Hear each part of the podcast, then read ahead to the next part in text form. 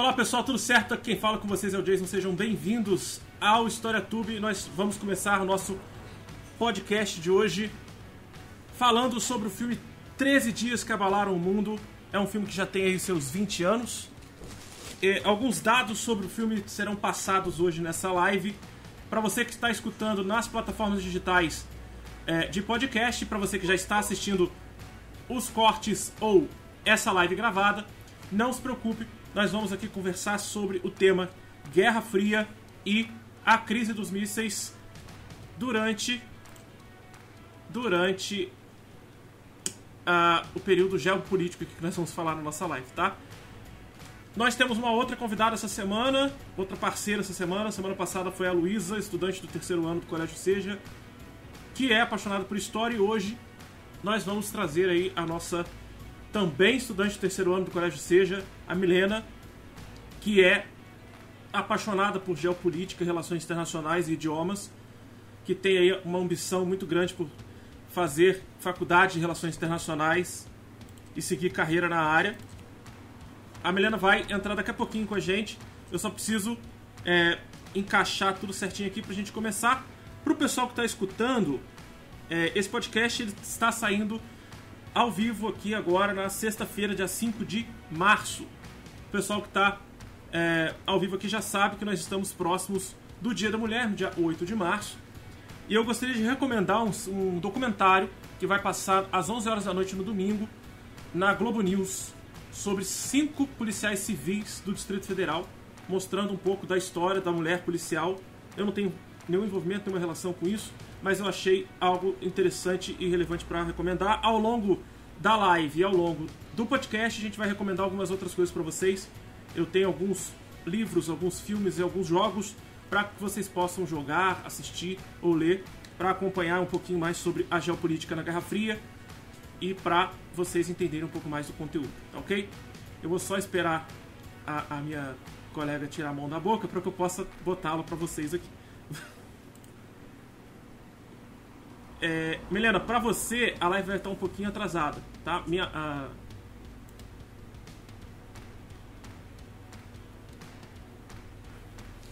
Milena, se você se você tiver um fone ajudaria muito porque a live ela é atrasada em relação ao, ao vivo.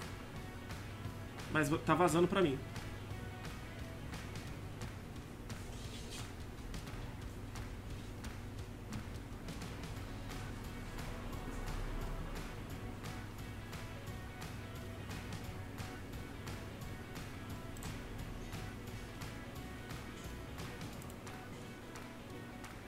Vamos lá. Coisas de ao vivo. Fala Eduardo Vargas. Beleza, cara? Boa noite.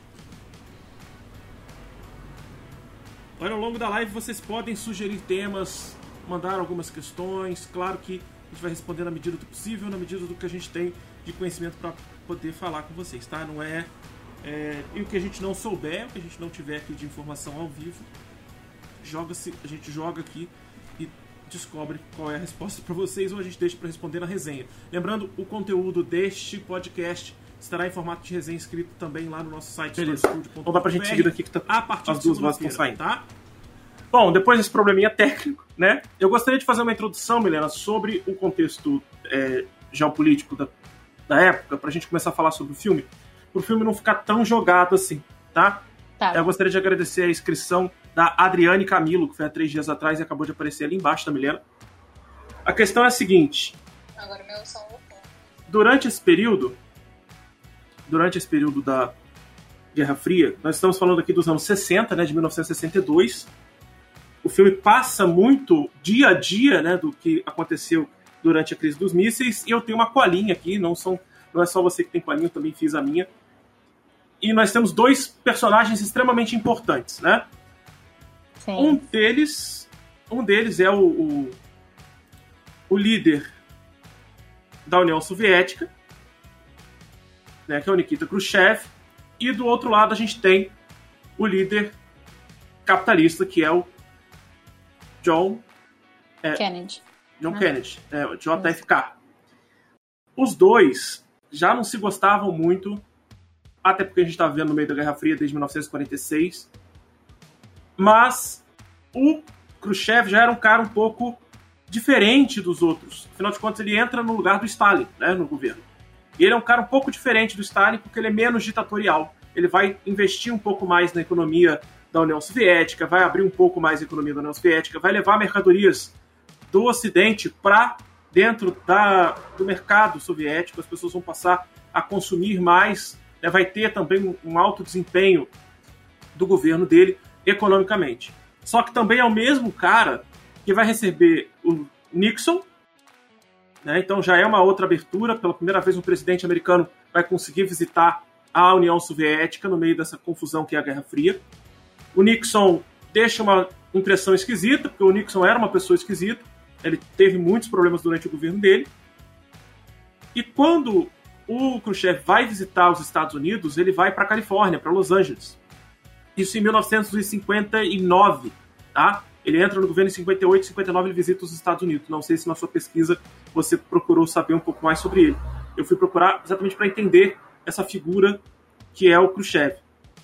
Ele chegou em Los Angeles com um objetivo: conhecer a Disney e a cultura americana. Ele foi levado para os estúdios de Hollywood, para Fox, né, para 20th Century Fox, assistiu os ensaios e a gravação do filme Cancan com Frank Sinatra. O Frank Sinatra foi meio que o, o mestre de cerimônia deles, levando ele para conhecer a cidade. Só que a Disney barrou ele, porque ele fez uma entrevista antes de ir para Disney. Ele fez uma entrevista e nessa entrevista ele ficou nervoso, irritado, ameaçou a, a, atacar os Estados Unidos, perguntaram para ele sobre o filme Cancan, o que, que, ele achou, e ele falou que as pessoas tinham que trabalhar mais com a cabeça do que com a bunda, porque né, tem as mulheres de, de colã, de calcinha, mini saia, e ele achou aquilo como um absurdo, e né, ele foi, desvalorizou o filme. E aí a Disney barrou a entrada dele, a desculpa dos Kennedy, a desculpa do, do Eisenhower, que era presidente dos Estados Unidos na época, era que ele não poderia visitar a Disney porque geraria aglomeração, poderia ter algum grave problema de segurança, ele poderia sofrer algum atentado e poderia causar problemas ao parque. Então por isso ele não foi, não poderia ir ao parque. Ele foi para Washington. Mas antes de chegar em Washington ele já fez uma declaração: é, eu não posso ir para Disney ou porque tem uma pandemia e os Estados Unidos estão escondendo essa pandemia, vai que eu posso pegar uma doença. Mas temos um novo escrito aí, ó. Hubertiza Demetrio. Eu acho que é isso, né? Muito obrigado pela sua inscrição. E nós temos um outro detalhe: ele já coloca o fator máfia. Ele já falou: vocês acham que eu vou ser morto pela máfia, pelo crime organizado, que o próprio Estados Unidos já fomentava nessa época, né? ainda fomentava nessa época. Tanto que a gente tem uma relação do outro personagem com a máfia. O JFK tinha uma relação muito próxima da máfia e muito esquisita com a máfia, porque o irmão dele, Bob Kennedy, que era procurador-geral da República, era contrário à máfia, perseguiu a máfia, máfia essa que, por baixo dos panos, ajudou a financiar a campanha do JFK, né? E também incentivava ele a outros fatores como a tomada ou a tentativa de invasão pela Baía dos Porcos. O Nikita, Khrushchev vai voltar para a União Soviética, um pouco irritado com o JK e com os Estados Unidos, porque logo depois o JK assume, JFK, desculpa, é JK, né? JFK, assume o governo americano e eu descobri nessa minha pesquisa uma coisa bem interessante que é a relação da história do JFK com o Abraham Lincoln. Existem os loucos da teoria da conspiração nos Estados Unidos. Nós recebemos aqui.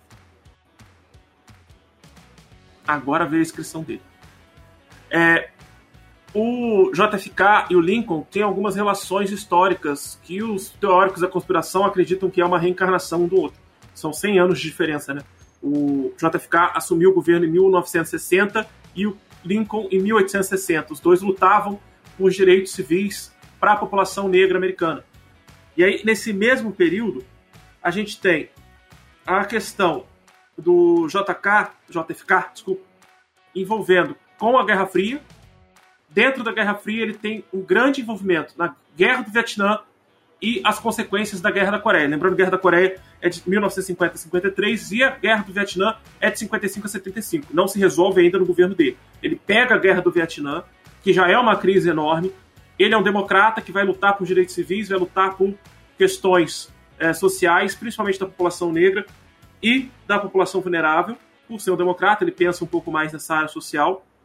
Depois da morte dele, o seu vice vai ser eleito e vai manter um pouco disso, mas vai ser o cara que vai trazer a ditadura militar para América Latina, né? E os, esse filme e as tensões mostradas nesse filme traz pra gente o porquê que os Estados Unidos trouxe a ditadura militar pro Chile, pra Argentina e pro Brasil, né, para evitar novas Cubas. Vamos lembrar que é o JFK que vai incentivar, vai ser, vai ter o incentivo dos militares para a tomada da Baía dos Porcos, armando ex-presidiários, ex-desafetos de Fidel Castro, treinando o exército, esse exército miliciano cubano para tentar matar o Fidel Castro e não dar certo, inclusive com o apoio da máfia americana, tá? Então, todo esse posicionamento eu estou colocando só para a gente entender as tensões da Guerra Fria, porque nesse mesmo período a gente ainda tem Martin Luther King lutando pelos direitos civis dos negros, a gente tem Malcolm X, nós temos também ali envolvendo os hippies, o movimento hippie, o movimento da contracultura que vai passar pelos anos 60 até as grandes greves, as grandes revoluções de 1968, que inclusive aqui no Brasil já com a ditadura militar implementada. Para fazer esse panorama todo, para a gente entrar. Acabou de passar um fantão, ó. Sexta-feira à noite, é isso aí. Para a gente fazer só essa, esse contexto histórico, geográfico, para a gente entender a questão geopolítica que era muito séria na época. A cortina de ferro foi estabelecida com o Muro de Berlim por causa do Nikita Khrushchev. O Nikita Khrushchev depois vai sofrer um golpe militar e vai perder o governo para o seu uh, sucessor, que era extremamente corrupto, o governo mais corrupto da União Soviética. Agora, Isso até sim. chega a, a comentar no filme mesmo, da, desse golpe que sofreu e tudo mais. No finalzinho, assim, antes da, de encerrar de fato a Guerra Fria, sabe? Sim, sim, no final do. Um pedacinho no final do filme, quando eles começam a negociar, começam a ver que tem uma negociação, eles veem que tem um, um golpe, mas aquele golpe citado no filme é um pré-golpe. Ele sofreu um golpe, mas ainda se mantém no governo. No filme ainda fala disso. Ele está governando, hum.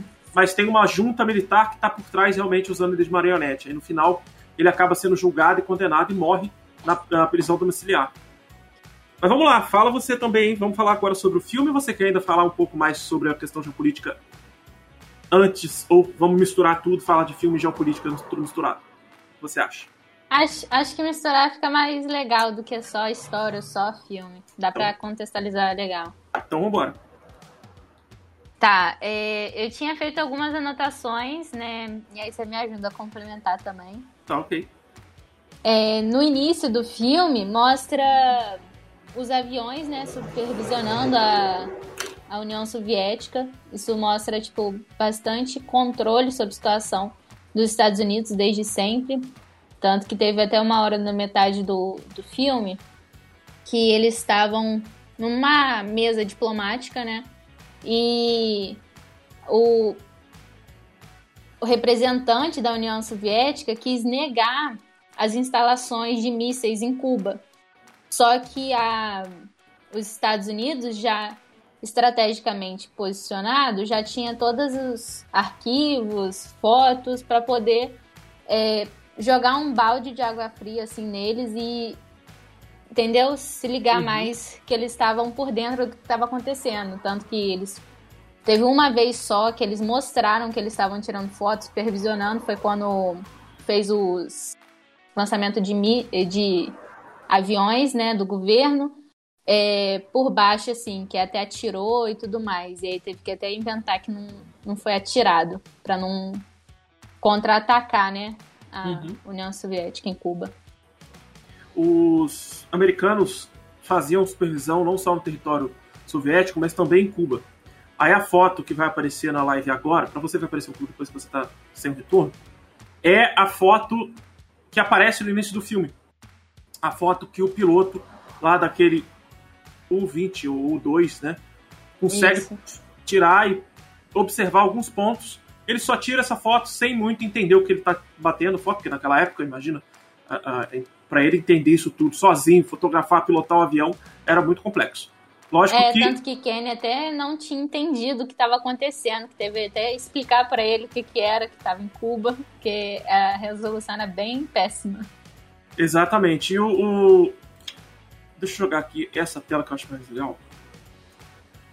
O personagem principal do filme, é muito americano, né? É aquele personagem. Ele era, ele existiu de fato, né? Baseado em fatos reais. Ele é muito ligado aos Kennedy, ele é muito dentro da família Kennedy. Tem uma hora que ele briga com a imprensa, ele fala que ninguém vai derrubar os Kennedy, que ninguém nos derruba. Ele praticamente se considera da família Kennedy. A família Kennedy historicamente poderosa, principalmente na região próxima a Boston, ali, na cidade de Hyannis. É, eles têm uma relação comercial e política, sempre tiveram uma relação política comercial muito forte. Mas o, o, o Kenny, o filme mostra aquela família bem perfeitinha americano, sonho americano. Isso. Logo eu no início, também né? anotei sobre isso. Eu botei que é uma família tradicional, né? Eles sentam, tomam café da manhã juntos. A mulher cuida da casa, entendeu? Aquela bem tradicional mesmo, bem estilo americano. Muito estilo americano. Tem cinco filhos, né? Tem uma hora que ela discute com ele. Ela fala: Ah, que eu vou fazer tomando conta de cinco filhos enquanto você ficar preso no bunker com o presidente. Ele. Mas isso é para mostrar pra gente, pro americano principalmente, né? porque para eles é muito mais marcante a história deles. É, é para mostrar assim: aqui tem famílias. É um país de família, é um país que tem crianças, é um país que o pai sai de casa para trabalhar e a mulher toma conta da família. São pessoas vulneráveis. Né? E um país desse vai ser atacado com uma bomba nuclear, um pobre coitado dos Estados Unidos durante a Guerra Fria. Dá até dó quando a gente vê o filme, quando eles começam a, a mostrar o Kennedy discutindo sobre o papel dos Estados Unidos no mundo que, pelo que a gente conhece da história dos Kennedy, ele tinha uma certa consciência, sim, do papel da superpotência que era os Estados Unidos durante a Guerra Fria e da importância que era a não utilização de armas nucleares para não provocar uma, uma guerra nuclear, até porque ele era um cara que também era muito família, tinha sua família muito, né?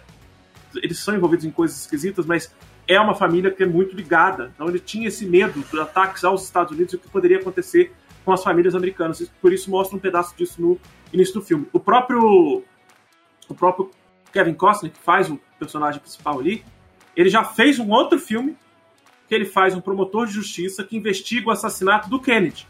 O nome do filme é JFK, inclusive. Tá? Ele já fez dois filmes que ele está do lado do JFK. Ele é um cara apaixonado pelo JFK. Ele é enlouquecido por essa história.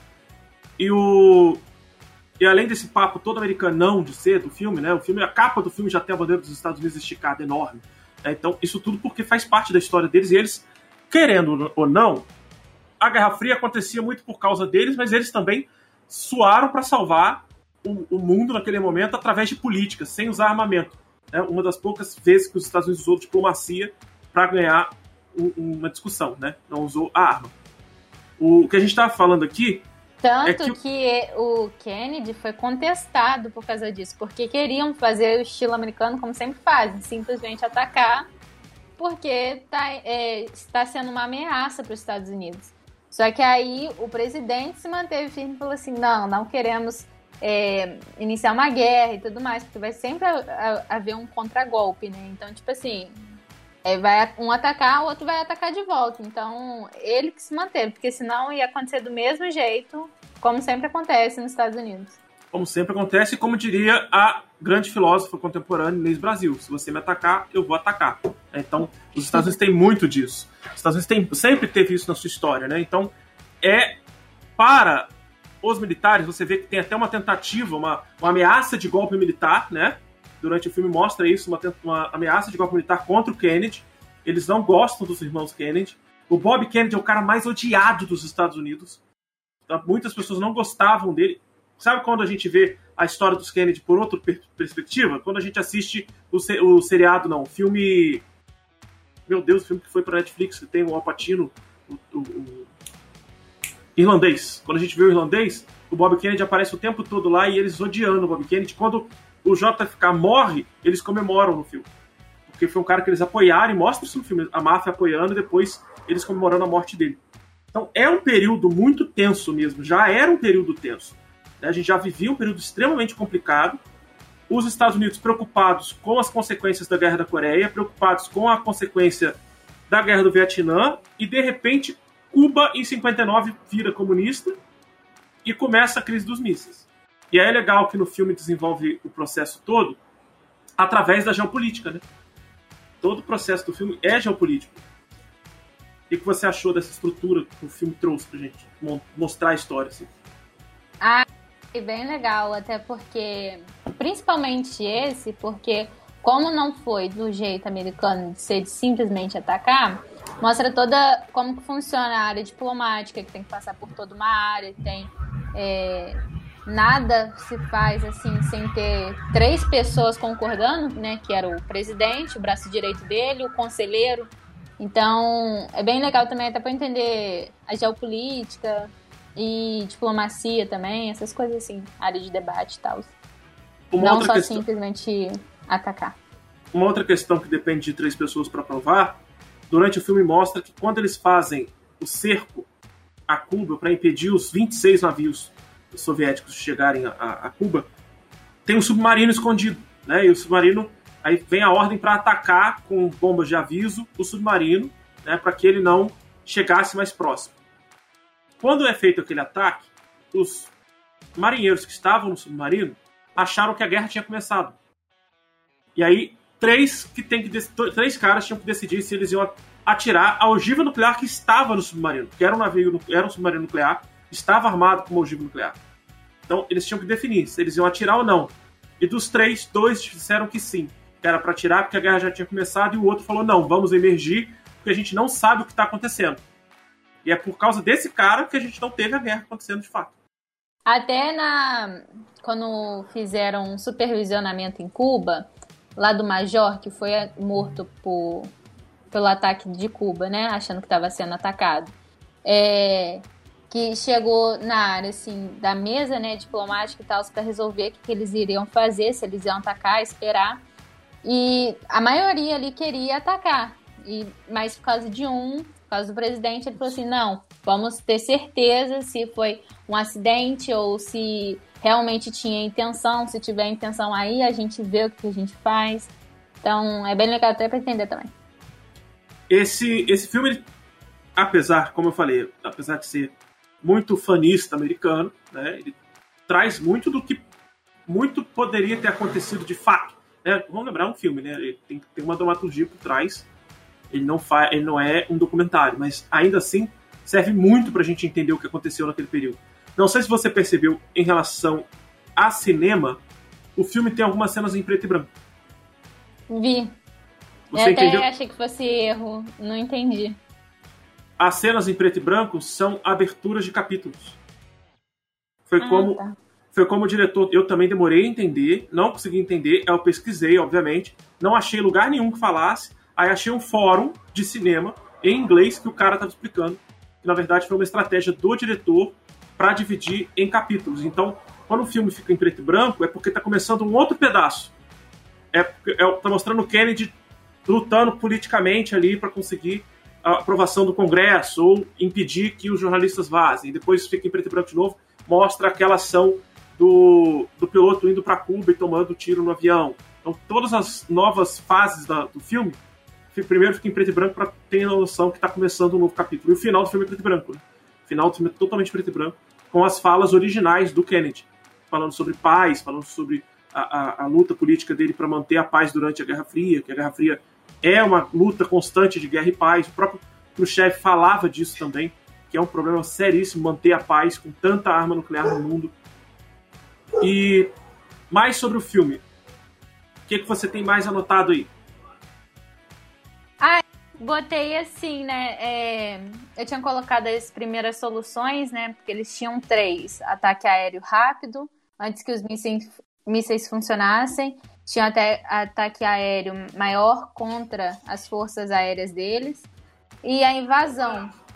E aí tinha os riscos. Era mais para falar sobre essa questão de não se faz uma coisa sem ter a aprovação de todos, porque tinha essas três soluções, mas mesmo assim não foi efetivada, né, vamos dizer assim, porque fizeram meio que uma quarentena, fecharam assim, bloquearam, do que simplesmente atacar igual estava sugerido. É, anotei isso também. O termo quarentena é exatamente o termo usado por eles. Por que, que eles não podiam usar o termo bloqueio? Você sabe? Eu, é, bloqueio não é quando você corta vínculos e aí a quarentena ali é só isolar a área, não é? Isso. O, a União Soviética criticou os Estados Unidos e aí foi a questão do tribunal, dessa cena do tribunal que você citou antes. Os Estados Unidos foi levado ao tribunal junto com a União Soviética, ao Tribunal de Segurança da ONU, né, do Conselho de Segurança da ONU, para definir algumas questões ali importantes sobre esse bloqueio. E os Estados Unidos estavam tentando dizer que não era um bloqueio, era sim uma quarentena. Porque se fosse um bloqueio, nem os navios de suprimentos poderiam chegar. Até no filme é falado isso. Eu não vou derrubar navio que leva comida para criança. Eu não vou travar navio que está levando suprimentos para pessoas pobres em Cuba. Claro que não, não, é bem assim que os Estados Unidos pensam, né? mas mais ou menos é dito isso no filme. A gente sabe que eles não são tão caridosos e maravilhosos assim. A não questão... é por causa das crianças, é sempre não é economia. É sempre econômico. Eles deixam passar navios com alimentos. Esses navios com alimentos e remédios eles vão deixar passar. Tanto que mostra no filme que dos 26 navios, 20 recuam. E os outros seis continuam. Os outros seis são militares. É, os outros 20 são cargueiros que vão recuar. E depois eles vão passar por vistorias, vão passar por fiscalização do próprio Estados Unidos para manter o fluxo de mercadoria para Cuba, mesmo vindo da União Soviética, né? Mas não tinha ogiva nuclear, não tinha problema, podia seguir. É, essa ideia do, do, bloqueio tinha que ter, ser pensada com muito cuidado, tanto que eles pensam com muito cuidado quantos dias ia demorar para a frota chegar, quanto tempo que ia ser para a frota ser mantida naquela região, é, quanto que ia gastar, o que, que ia fazer, qual autorização, qual, qual autorização eles iam conseguir, né, tinha que passar pelo Congresso também, não podia só passar por ele, pelo Kennedy. Ele tinha que estruturar politicamente todo o processo da, da área militar. Você viu que os militares passaram por cima das ordens dele em alguns momentos, né? Ele ficou com medo disso, tanto que manteve um conselheiro militar, que é aquele. Qual é o nome do Acho que é Bob, né? Bob, é o Bob. Boa noite, Emerson. O, o Bob fica como conselheiro militar lá no Pentágono para ajudar, né? Na, nesse processo, para conter os militares, inclusive, que já estavam começando a atirar contra os navios. E a ideia aqui é que a palavra facilite na diplomacia, porque se eles usam a palavra bloqueio, dificultaria diplomaticamente no caso deles, né? A questão da revelação também achei fantástico, achei muito interessante como eles revelaram que eles tinham as provas pro ministro lá. Sim, achei muito estratégico. Aquele político. Surpreendeu assim que o cara nem tava esperando. Aquele político que faz a negociação, ele aparece antes, num jantar. Ele fala que ele tá falido politicamente, que ele não tem mais nada, que ele não é mais ninguém. Eu achei uma charge bonitinha aqui, ó. Deixa eu mostrar. Ó, essa charge bonitinha. O que é o Kennedy e o Khrushchev numa queda de braço para apertar o botão da bomba atômica, só que cada um está sentado na bomba atômica do outro. Porque quando a gente fala de crise dos mísseis, os Estados Unidos lembra muito da questão de quase ter sido uma terceira guerra mundial com bombas nucleares próximo ao território deles. Isso eles lembram. O que eles esquecem é que tinham armas nucleares em bases americanas na Turquia, também na fronteira com o território soviético tinham também alguns na Itália, tá? Mas a maioria da base, a base mais preocupante para a União Soviética era essa base da Turquia. E o que vai acontecer? Aliás, aqui a foto, a foto que você falou. Até, até em falar em Turquia, que é no final do, do filme, que é a minha uhum. última consideração que eu tenho anotado assim, foi que uh, o conselheiro, né, foi fazer um acordo para poder cessar as tropas lá em Cuba e recuar. E aí ele tava até, o conselheiro da União Soviética estava até um pé atrás, né? Porque eles tinham na Turquia. Então, tipo assim, ele recua e vai a, que os Estados Unidos ataca. Só que pela boa fama dele, né, do conselheiro dos Estados Unidos, ele, ele recuou e aí foi quando cessou, né? Exatamente. Aí a foto que tá, tá aparecendo agora, não sei se já tá na live, mas a foto a foto que está aparecendo agora é a foto que aparece logo no início do filme, quando o grupo de diplomatas vai conversar, os espiões, na verdade, eles são da CIA, eles vão conversar com o Kennedy e levam essa foto, bem grandona, para mostrar, para falar sobre uh, o míssil que está em Cuba, né, o míssil que já estava em Cuba, alguns já tinham chegado em Cuba, já estavam equipados já para entrar no, no tiro, né? Para entrar no, no, foguete. É, eles então, até comentam que foi no desfile, né? Foi bem no início essa imagem. Isso, isso. Ela aparece no desfile, eu acho que da primavera em Moscou. Isso. E aquela imagem é essa mesma imagem, tá? É uma imagem original que eles usaram no filme. O outro detalhe aqui dos mísseis é a questão do avião que foi abatido. Aquela cena do avião, né, do piloto de avião fugindo dos foguetes, e foram atirados pela União Soviética, aquilo aconteceu de fato, não, não é no filme, né, mas aconteceu de fato. Eles mandaram um avião, foi o próprio Kenny que mandou o avião, passando por cima do Kennedy, passando por cima dos conselheiros, passando por cima do, do Congresso, ele manda um avião para fotografar a área, para ver como que estava o andamento da, da base de mísseis em Cuba.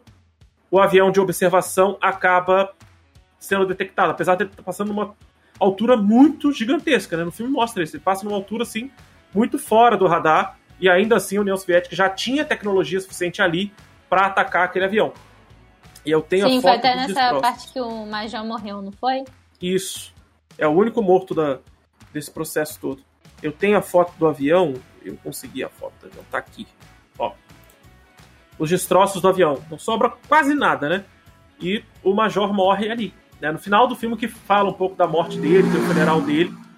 Porque não podia ser revelada a morte dele, né? Não podia se falar que ele morreu, senão teria um clamor popular. O Congresso ia se virar contra a União Soviética, ia pedir uma terceira guerra mundial. Aí a guerra ia começar. Tanto que tem o medo daquele pedaço do filme que mostra os caças, mostram os caças indo fotografar e o medo deles revelarem que foram atacados. Eles falam que foram andorinhas, foram passarinhos que perfuraram a fuselagem do avião, né?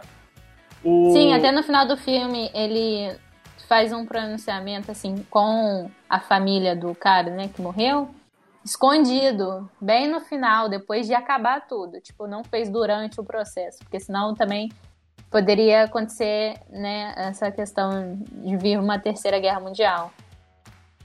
Agora, a gente tem que pensar que, beleza, o filme é curto e direto, tanto que a gente já falou tudo, praticamente tudo que tinha para falar do filme, né?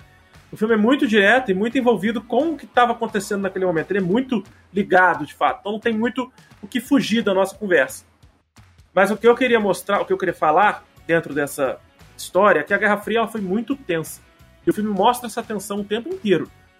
O tempo inteiro dá pra ver que é muito preocupante, porque pelo exército americano já se estourava uma terceira guerra, né? já começava uma terceira guerra, e, se, e eles têm que pensar o tempo todo com a política. E aí nós temos que pensar um outro detalhe. Se nós formos pesquisar sobre a família Kennedy, eles todos estiveram envolvidos com política e com economia. Foram, foram pessoas queridas pelo povo, né, porque tem envolvimento com, com causas sociais e tudo mais, mas todos morreram em circunstâncias muito violentas. É o pai deles, eles citam o pai deles em alguns momentos do filme, né? Ah, o pai de vocês era forte, o pai de vocês não passaria por isso, aceitaria ir pra guerra, o pai de vocês queria era ir pra guerra, o pai deles morre na guerra. O pai deles morre na Primeira Guerra Mundial, se eu não me engano. Da primeira pra segunda, em algum conflito militar que os Estados Unidos se enfiou, eles, ele acaba morrendo. Ele era aviador, tá? O JFK morre de forma trágica com um tiro na cabeça numa, num desfile, né? Em carro aberto, em Dallas, no Texas. Texas, que é o estado mais conservador dos Estados Unidos, né? Até hoje. Apoiador do, do Trump, eles são, a maioria deles, trumpistas, são negacionistas da vacina, são negacionistas da, do uso de máscara, né? Tanto que o governador da, do Texas liberou, acabou com o uso de máscaras, falou que não precisa mais usar máscara nessa semana. Então, até hoje, tem consequências da Guerra Fria. Claro, óbvio, né? Que tem consequências da Guerra Fria, senão eles não tinham é, colocado o Trump como presidente. Qual é a política do, qual era a política do Trump, principalmente, nos últimos anos? Você percebeu? Era. Não é protecionista, né? Eu esqueci a palavra. Não vou lembrar agora. É, ele tinha o protecionismo econômico. É protecionismo mesmo, a palavra é essa. Ah, é essa? É. Ah, tá. Ele tinha o protecionismo econômico, mas o que ele mais tinha de problema, ele tinha o ufanismo, o ufanismo é essa, esse nacionalismo exagerado. Né, isso, América, eu queria falar nacionalismo, esse ufanismo, isso. Esse ufanismo dele da faremos a América grande de novo, né, América para os americanos. As empresas, cara, ter que lutar contra uma um aplicativo de rede social para pré-adolescente é e para adolescente, que é o TikTok, né? Ele brigar contra o TikTok, brigar contra um bando de adolescente pré-adolescente por causa de um aplicativo de celular. Porque mas, o aplicativo. Mas assim, né? Uh, analisando tecnicamente, não é brigando com o TikTok, sim com um país, né? Porque ele hoje em dia disputa economicamente com a China. O TikTok surgiu na China, então ele meio que tá batendo de frente com a China e não com o aplicativo em si, né? Mas aí foi questionado até, porque é, quem não entende acha nada a ver essa situação, né?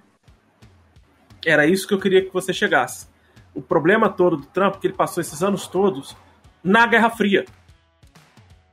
Ele, a cabeça dele era: bom, eu, os Estados Unidos precisam de um inimigo, colocando a população contra um inimigo comum para torná-la grande novamente. Esse inimigo precisa ser apontado e precisa ser martelado na cabeça do povo que é um inimigo. Traz a China como grande inimigo. E aí por isso o problema dele com o TikTok. A China é o grande inimigo. Ele começa primeiro com a Huawei, que aqui no Brasil é fundamental para as redes é, de internet. Quase todo modem nesse país é produzido pela Huawei, ou roteador, tá? Equipamentos de grandes empresas de internet. A, a, aqui na nossa cidade tem né, um, uma grande empresa de internet que usa bastante dessa, dessa marca. Não posso falar o nome dela, né? Mas o. E para mim funciona. Eu sou cliente deles em outra cidade, sou cliente deles em Angra. E lá funciona numa boa, o equipamento não tem problema algum. O Brasil já tentou se meter no meio dessa confusão que o Trump fez com a Huawei para poder cancelar a, a, a, as compras, cancelar os vistos que a Huawei tinha no Brasil, mas isso não tem como funcionar, senão você acaba com a telecomunicação do país. O, é até burrice se meter num, num negócio que nem é seu, né? E causar consequências assim à toa. É, consequências diplomáticas, econômicas seríssimas para o país. Seríssimas. É a China, é nosso parceiro, maior parceiro comercial. Né? Exatamente. Passando os Estados Unidos, é também o nosso grande parceiro na BRICS, né? E no meio de uma pandemia, você não entra em problemas com a China. Afinal de contas, eles têm todos os insumos da vacina. Então, apesar da, da nossa presidência da República ser não se movimentar em busca disso, mas ainda assim não é um bom negócio a maioria das empresas brasileiras, até a própria CSN aqui, usa equipamentos da China, né? traz é, ferramentas e equipamentos da China, porque é muito mais barato e você a aumenta a produtividade. A exporta muito. Muito, muito, muito, muito. E o Trump ele trouxe essa questão né, de bater de frente com a China para trazer um inimigo em comum para os Estados Unidos. Tem muita gente nos Estados Unidos que acredita que a China é o, o, o inferno na Terra, o demônio na Terra, e que ela está acabando com os Estados Unidos. Né? Os mesmos que botavam os mexicanos e os latinos como a coisa mais horrorosa que já aconteceu para a América, agora coloca a China como a coisa mais horrorosa que aconteceu no mundo. Assim como eles fizeram com a Rússia, assim como eles fizeram com os povos árabes. Né? Tem uma boa parte da população americana eles que Eles é... fazem isso com todo mundo que é, é um potencial né, de impedir o crescimento deles. Exatamente. Porque, atual, porque, atualmente você não vê numa pandemia a China se estabilizar economicamente. E, e até na questão de saúde, né? Porque tem muitos poucos casos lá. Então, tipo assim, comparando um com o outro, a China está bem mais estabilizada, recuperada do que os Estados Unidos. Isso é uma ameaça, tipo, gigantesca, ainda mais a potência que os Estados Unidos é. Não, e a industrialização chinesa, ela é a indústria do mundo. Muitas empresas americanas dependem da industrialização chinesa. Depende, a própria Apple, né? Depende da industrialização chinesa. A grande, a, a empresa mais, com a marca mais valiosa nos Estados Unidos depende da, da China. Os Estados Unidos não, tá, e além também a Apple não é uma coisa, vamos dizer, acessível, né? E os produtos chineses cada vez estão crescendo no mercado, né? Muita gente está deixando de comprar produtos Apple para testar outros chineses, entendeu? Tipo, não tá uma coisa só centralizada da Apple. Eles estão também na tecnologia pau a pau. Você não vê o 5G também, né? Aham. Uhum.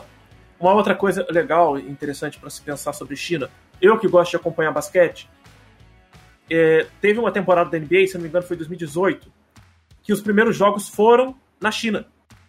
Já aconteceu com o Brasil também, tá? O primeiro jogo do LeBron James na vida dele, como profissional, foi no Rio de Janeiro. Sabia dessa?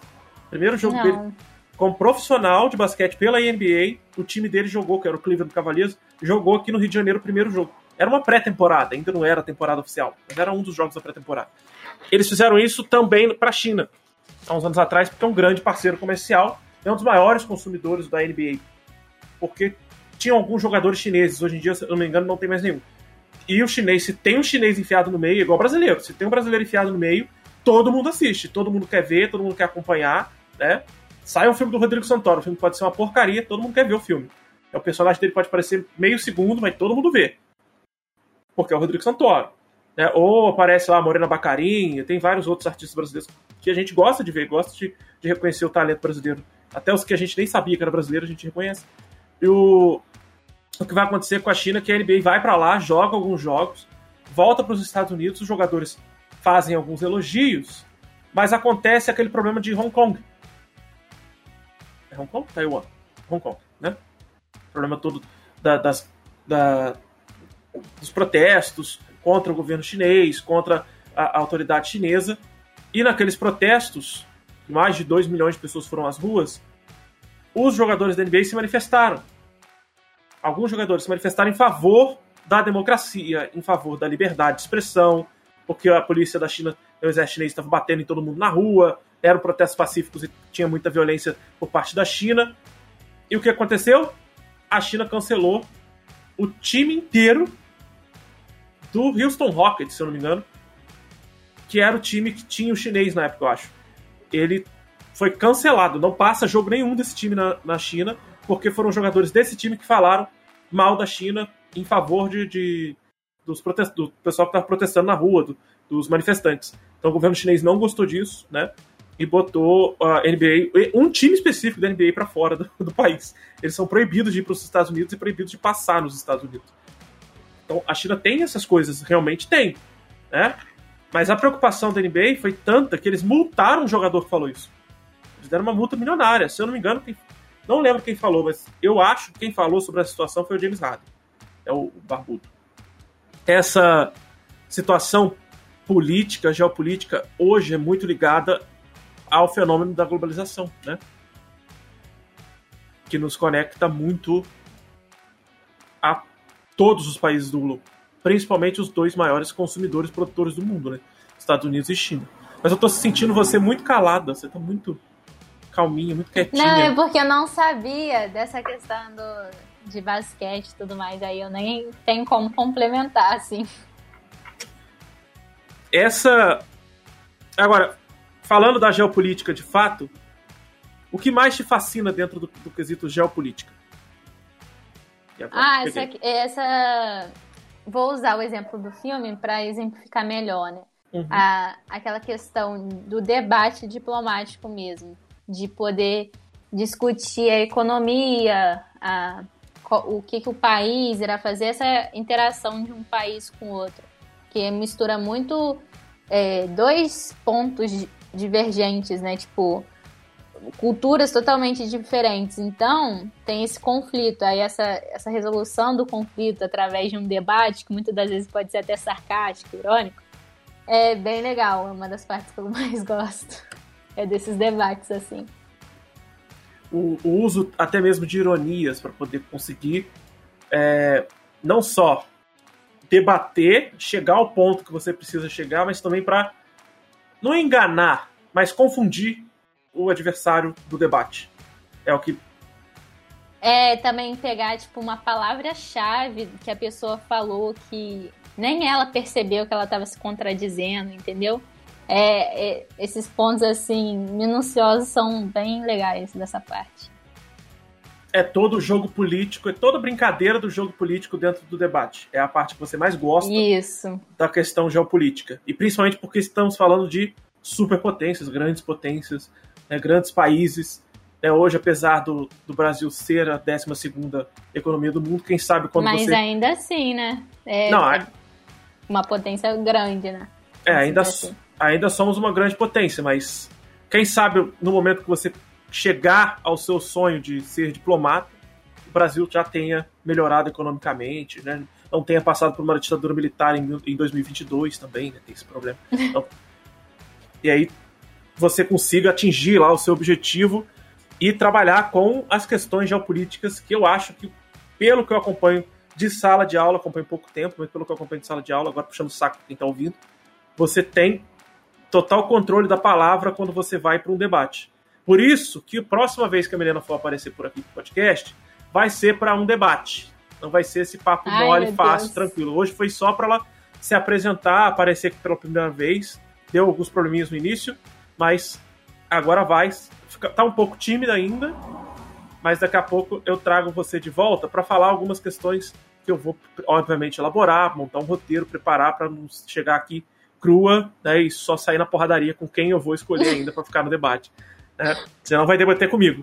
Não quero debater com você. Vou colocar alguém para debater com você. Não sei quem ainda. Né? Tô ainda na dúvida.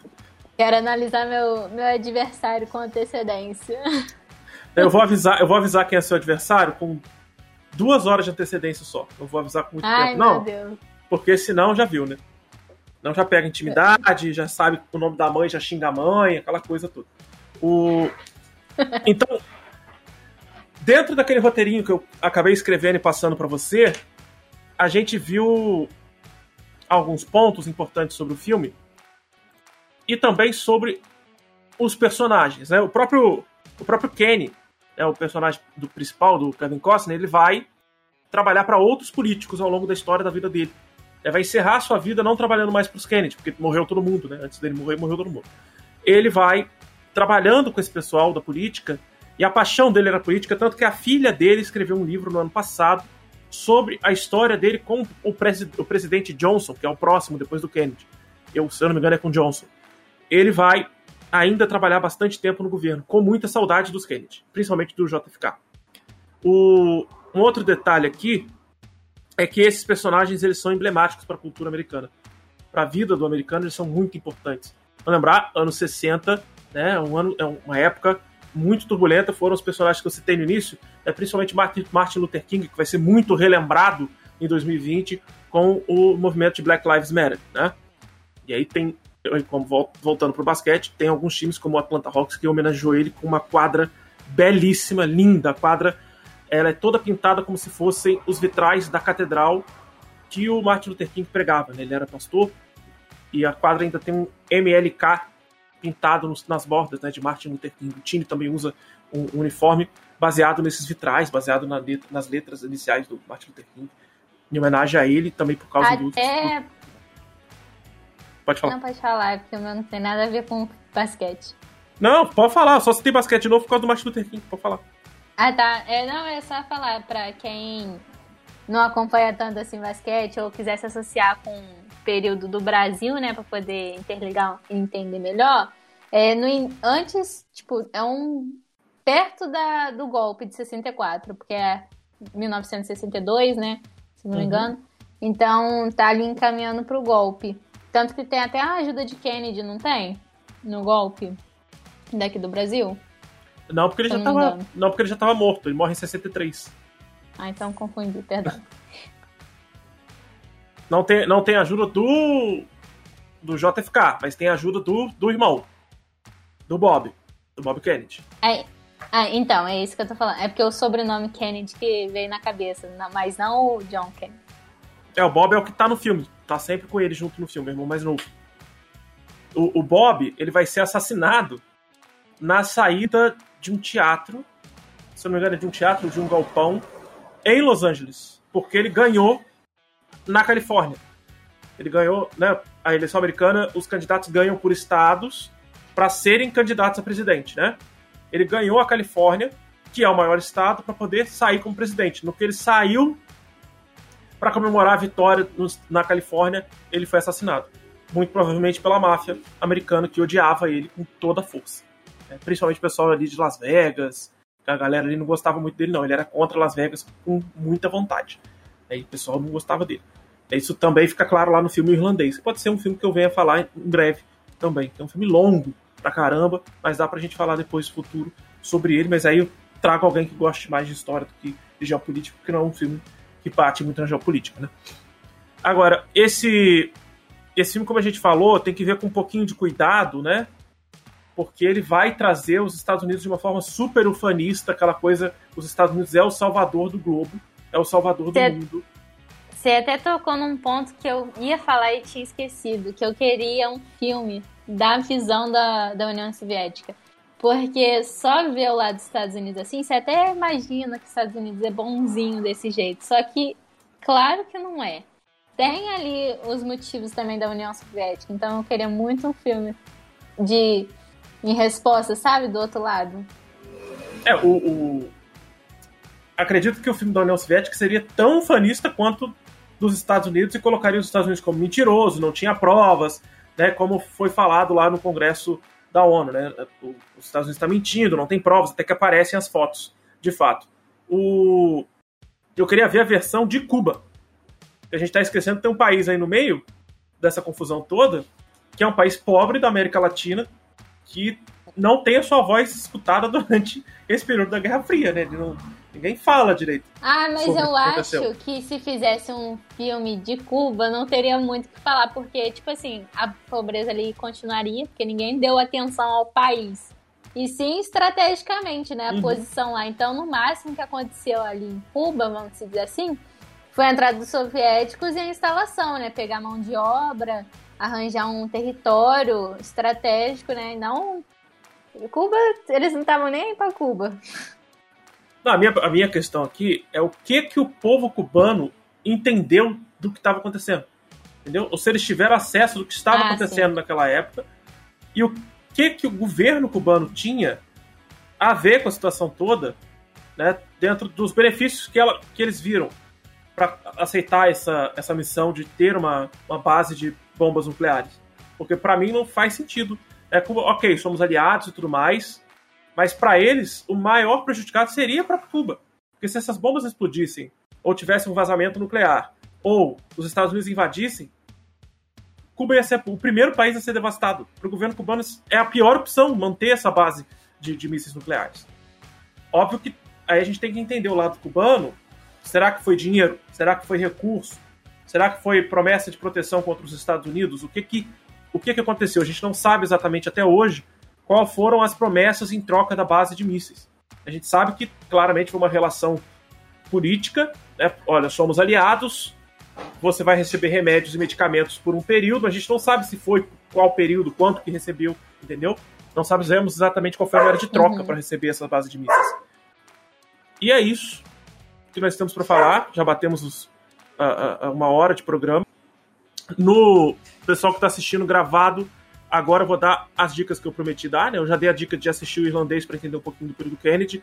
Assistam o filme JFK de 1991, é um filme de 30 anos atrás. Também tem o Kevin Costner, ele faz o promotor que investiga a morte do JFK. É legal, é um filme interessante também, bastante americano, mas é também um filme muito interessante para entender a história política dos anos 60. Outras questões que vocês podem buscar eu posso recomendar aqui alguns jogos, como por exemplo o jogo que está de graça nesse momento na Epic Games, que é o War Games Red Dragon. Ele traz a Guerra Fria, lá a Guerra Fria da Guerra do Vietnã e da Guerra da Coreia. Inclusive as missões mais fáceis são da Guerra do Vietnã.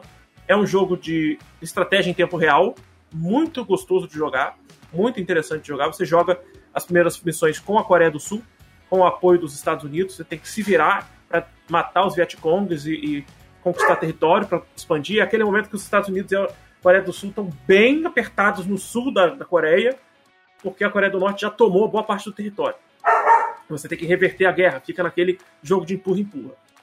Tem a guerra da, da, do Vietnã, que eu não cheguei a jogar, porque eu sou ruim nesse jogo, então não passei da guerra do, da Coreia.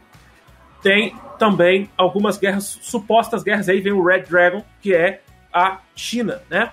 mostra a guerra da China com a União Soviética e mostra uma guerra hipotética entre Estados Unidos e China, tá? Que seria uma guerra que seria a possível terceira guerra mundial, que se tudo der certo não, não vai acontecer, porque se acontecer ela vai acontecer, vai durar dois dias só, né? É bomba que vai, bomba que vem, acabou o mundo. E o, e o jogo trata um pouco disso. E outro jogo para entender a situação, e aí por isso que eu falei da visão de Cuba, um outro jogo para entender a visão de Cuba dentro da Guerra Fria é o jogo Trópico. Que tem o Trópico, os, não, os mais novos, é o Trópico 5, o Trópico 6, até o Trópico 4, né? O gráfico é um pouquinho mais defasado, mas é legal para entender e para jogar. Esses jogos estão. Tão, tem, alguns deles são mais baratinhos, o 4 e o 5 são mais baratinhos, o 6 já não recomendo, é um pouco mais caro. De vez em quando fica de graça, tem que dar uma olhada para ver se não ficou de graça aí recentemente. Mas o Tropical, você controla o El Presidente, que seria um presidente ditatorial de uma ilha caribenha, latina, e você tem que desenvolver essa, a sua economia, a sua política com a questão geopolítica. Ela tem um processo geopolítico muito forte, porque você tem as relações comerciais com Reino Unido, Estados Unidos e União Soviética. E aí você tem que ver quem que você vai agradar para receber certos recursos. Você vai, ah, eu quero agradar a União Soviética, em troca eles vão mandar para mim é, tropas para me ajudar a conter as revoltas no meu país. Eu quero aliança com o Reino Unido, que eles vão mandar para mim riquezas. Aliança com os Estados Unidos, porque eles vão conseguir para mim rotas comerciais. E você tem que desenvolver sua economia. Tem favela, tem crime organizado, tem tentativa de assassinato do duelo presidente, tem o vice, que eu, eu acho que o nome dele é vice, inclusive, que é o seu vice-presidente, que é um militar, que também tenta, em alguns momentos, te dar um golpe. Então você tem que agradar todo mundo para não ficar chato pro seu lado, porque se você agradar demais um lado, o outro lado vai tentar te destruir ou vai tentar tomar a ilha. Tem toda uma questão política ali que você tem que gerenciar durante o jogo para poder se manter dentro do período da Guerra Fria. Os jogos são uma sequência, mas todos eles são no mesmo período, sobre o mesmo tema, da mesma forma. O que, o que atualiza ali é um pouquinho da, das formas de jogar e também do gráfico mas o restante do jogo é muito legal de jogar. Muito, esse aí eu já sei jogar melhor, esse aí eu já consigo sobreviver por mais tempo. Eu, eu já não morro muito. Mas geralmente morro exatamente para os Estados Unidos. Tenho mais, tenho mais intimidade com a Rainha Elizabeth do que com o governo americano. Mas enfim, é isso. E aí, eu não pontuo nota para filme, para série aqui no canal, porque isso dá treta, isso dá confusão, isso dá briga, isso dá porradaria. Geralmente me xingam nos comentários. Então, eu queria saber de você o que, que você achou do filme. Não pontua, não precisa dar nota. Não, pelo amor de Deus. Eu fazia pontuação até 5. Máximo era 5 estrelas, e quando eu dava 5 estrelas para um filme, todo mundo me xingava falando que ele era 10. As pessoas não entendiam que era 5 de 5. Então, faça suas considerações finais Entendi. aí. Eu achei o, o filme muito maneiro, assim, é, para entender tanto a história quanto lá do político mesmo, né, para quem se interessa. É, eu só senti falta desse, desse outro lado, né, de ver o que está acontecendo do outro lado do mundo. Mas isso não tem nada a ver com o filme, é só uma questão pessoal mesmo. Mas o filme em si eu gostei bastante. É, recomendaria para quem gosta, principalmente. Muito bom. Eu, eu, eu, gosto do filme. Eu fiz as críticas em relação a, a, a esse fanismo americano, mas é um filme que ele consegue trazer pra gente quase que documentalmente ali o que, que aconteceu na época. E aliás, o filme é baseado num livro. Eu esqueci de abrir falando isso, né? O filme é baseado num livro que é contada essa história. É um livro que conta a visão política do conselheiro político do Kennedy, que é o Kenny O'Donnell, né? Que é o personagem do, do Kevin Costner, né? Então, o livro já era muito interessante para a época. A história contada no filme é muito legal para a gente entender, sem precisar ficar fazendo leitura, pesquisa, procurando livro didático ou professor para ir atrás do conteúdo, a gente já fica sabendo o que está acontecendo, o que acontecia naquela época, através de um filme. É muito mais gostoso a gente aprender vendo um filme, né, mesmo sendo um filme dos anos 2000, do que tendo que pegar um monte de livro para ler e entender o que acontecia naquela época. Claro que o filme ele não serve só como a base central de conteúdo, né? O livro, o filme, ele traz pra gente toda a história e depois a gente vai pesquisar. O que você estuda. Complementa. O filme, ele, ele pode ser. Ele pode ser a ferramenta. Opa, você saiu da tela?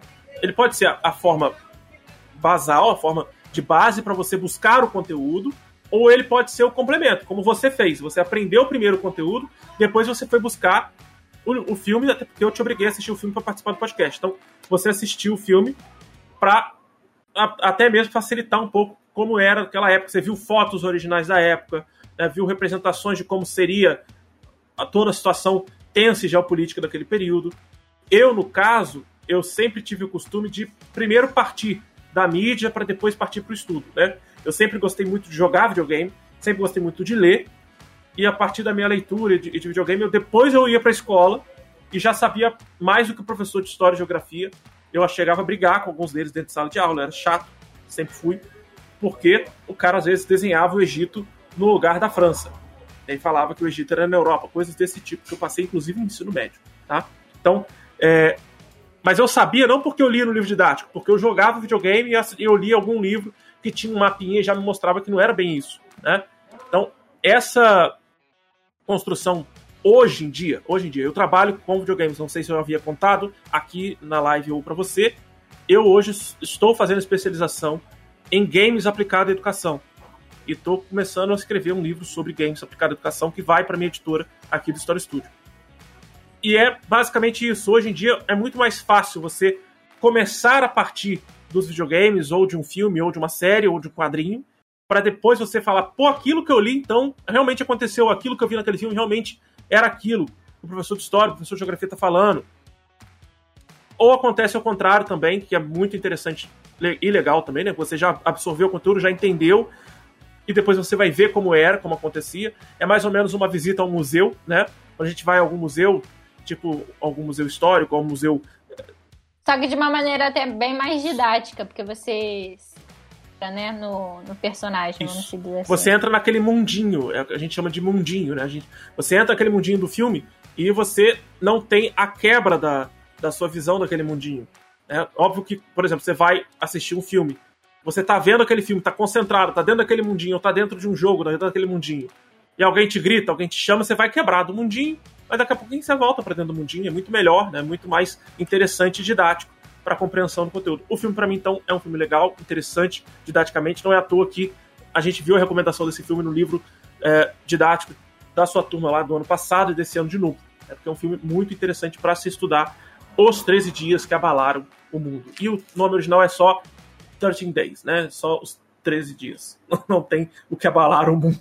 Né? Essa é uma introdução brasileira. E ainda tem mais um subtítulo depois do que abalaram o mundo. É que eu esqueci o, o subtítulo. Tá na capa do filme. Ainda tem um subtítulozinho que é que eu achei meio aqui tá aqui, ó. Nunca estivemos tão perto do fim. O nome do filme todo é 13 dias que abalaram o mundo, nunca estivemos tão perto do fim. Esse é o nome todo do filme. Em português. Brasil. Nos Estados Unidos é só 13 days. Só. Mais nada. A então, diferença então, é nítida. A diferença é gritante, sempre. Né? A tradução brasileira é sempre fenomenal para inventar nomes. Melhor, então eu gostaria de agradecer a sua participação. Eu te vejo aqui em breve, a gente decide um próximo tema para fazer um debate, para a gente abrir uma telinha aqui com mais participantes, porque eu quero ver você debatendo, quero ver você mais solta. Sei que você não é obrigada a nada, eu só estou te convidando porque eu gosto muito da sua participação, não tanto em sala de aula, mas também com a sua participação como ativa dentro do, do, do seu sonho geopolítico. Aí. Então, a gente se vê na aula e a gente se vê na próxima, ou se ouve na próxima em breve. Sexta-feira que vem a gente volta com mais um podcast aqui no youtube.com.br História Studio e também nas plataformas digitais de podcasts, com mais um tema de política, geopolítica, geografia, história, educação ou qualquer outro tema de ciências humanas. Quem quiser participar, só mandar uma mensagem nos comentários do YouTube ou pode falar diretamente comigo pelo Instagram, é arroba. Os links todos estão na descrição da live, na descrição dos vídeos gravados. Soltaremos algumas pílulas semana que vem. Segunda e quarta-feira teremos pílulas dessa live com os comentários da Milena, alguns comentários meus. E é só clicar e assistir à vontade, beleza? Todo o conteúdo é gratuito. E quem quiser ajudar, contribuir, também tem o um link aqui na descrição. Bom, tchau, tchau a todos. Muito obrigado, Milena. Quer despedir do povo? Eu que agradeço. Beijo, gente. Tchau, tchau. Vai, calma aí que eu vou encerrar. Vou... Pera aí, não saia que eu vou encerrar.